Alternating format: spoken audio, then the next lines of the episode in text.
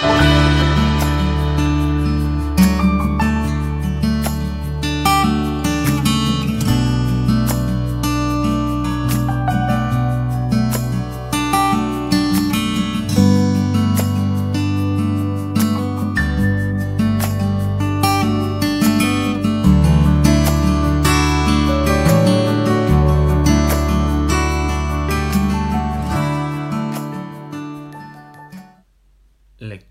Del Santo Evangelio según San Lucas. En aquel tiempo Jesús, levantando los ojos hacia sus discípulos, les dijo, Dichosos los pobres, porque de ustedes es el reino de Dios. Dichosos los que ahora tienen hambre, porque quedarán saciados. Dichosos los que ahora lloran, porque reirán.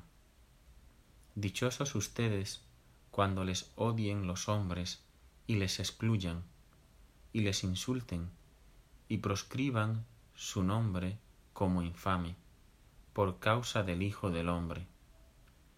Alégrense ese día y salten de gozo, porque la recompensa de ustedes será grande en el cielo. Eso es lo que hacían sus padres con los profetas pero hay de ustedes los ricos, porque ya tienen su consuelo. Hay de ustedes los que ahora están saciados, porque tendrán hambre. Hay de los que ahora ríen, porque harán duelo y llorarán. Ay si todo el mundo habla bien de ustedes. Eso es lo que hacían sus padres con los falsos profetas. Palabra del Señor. Gloria a ti, Señor Jesús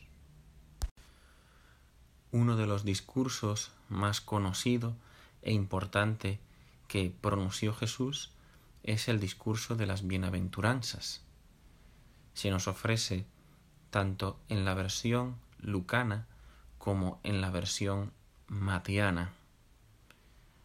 Las dos versiones recogen lo esencial de este discurso, aunque tienen también algunas diferencias que nos hablan de la intención teológica del autor sagrado, de los destinatarios y del mensaje concreto que quiere comunicar según las circunstancias de la comunidad de la época. Los dos relatos recuerdan que los oyentes eran una multitud. Había muchas personas que seguían a Jesús. Jesús maravillaba a aquellos que escuchaban sus palabras. En el Evangelio de hoy se nos ofrece la versión según San Lucas, conocida también como el discurso de la llanura.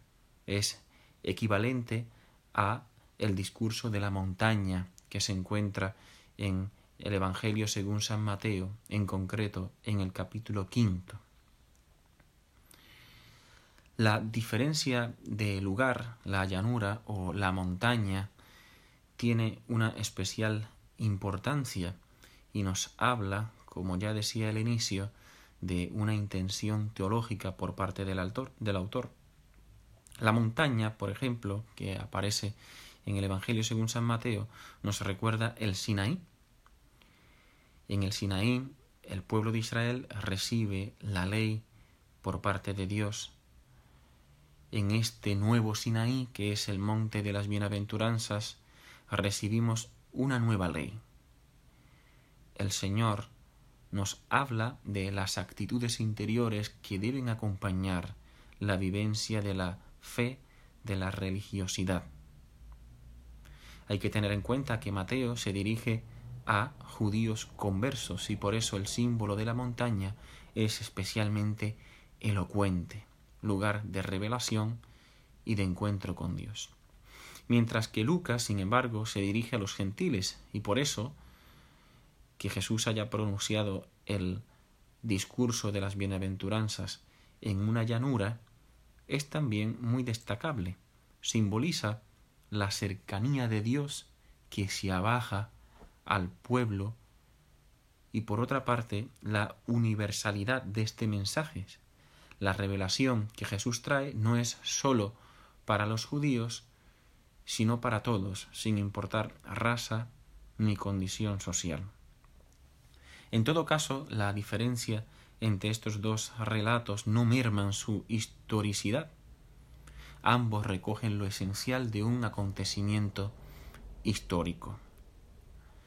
Si nos fijamos en el Evangelio de hoy, son cuatro las bienaventuranzas que se nos ofrecen, seguidas de cuatro imprecaciones. Sin embargo, en comparación con la versión matiana, son nueve las bienaventuranzas. Tenemos que decir que ambos relatos son un autorretrato del corazón de Cristo, con la consiguiente invitación a pedir al Señor el recibir de Él los mismos sentimientos de su corazón, recibir una purificación de nuestro corazón pecador para poder entonces vivir y amar con los mismos sentimientos del corazón de Cristo. Jesús no manda nada que Él no haya vivido antes. Él vivió cada una de las bienaventuranzas. Dichosos los pobres. Jesús nació pobre en un portal en Belén, careciendo absolutamente de todo, y muere también pobremente en la cruz, desnudo. Él es el Hijo del Hombre que no tiene dónde reclinar la cabeza. Es el pobre de corazón. Jesús también pasó hambre y pasó sed. Dice el Evangelio que en un momento dado las personas no les dejaban ni comer a Jesús y a sus discípulos. El Señor se acerca a la samaritana y le pide de beber. Tengo sed. El Señor sabe y experimentó estas experiencias tan humanas del hambre y la sed. Dichosos los que ahora lloran. Jesús también lloró. Lloró al contemplar la dureza de corazón del pueblo de Israel, mirando hacia la ciudad de Jerusalén. Jesús también lloró al constatar que había fallecido su amigo Lázaro. Dichosos cuando les odien los hombres y los excluyan. Nadie como Jesús fue odiado y excluido en su época y a lo largo de toda la historia. Sigue siendo odiado, perseguido frontalmente y también y especialmente en los cristianos y en su iglesia, Jesús sigue siendo perseguido. Entonces Él vivió estas bienaventuranzas y por eso puede pedirnos que las vivamos. Nosotros, que somos sus seguidores, sus discípulos, los llamados a imitarle y a vivir según Él vivió. Queridos hermanos, si vivimos como Jesús vivió, si le imitamos, si perseveramos en la fe, incluso en la persecución, alegrémonos ese día y saltemos de gozo, porque nuestra recompensa en el cielo será grande. Nos alegramos, nos llenamos de gozo al recibir de Jesús un corazón pobre que pone toda su confianza en Dios y no en los bienes materiales y pasajeros de este mundo. Nos alegramos porque de los pobres es ya y en este momento el reino de los cielos, de tal manera que, si ponemos nuestra confianza en Jesús, aunque carezcamos materialmente de muchas cosas, sin embargo, seremos ricos. Seremos especialmente ricos porque le poseemos a Él, que es nuestro tesoro.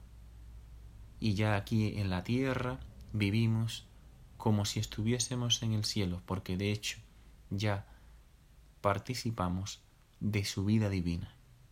Que la Virgen María, modelo de bienaventurada, interceda por nosotros para que recibamos de Jesús un corazón bienaventurado.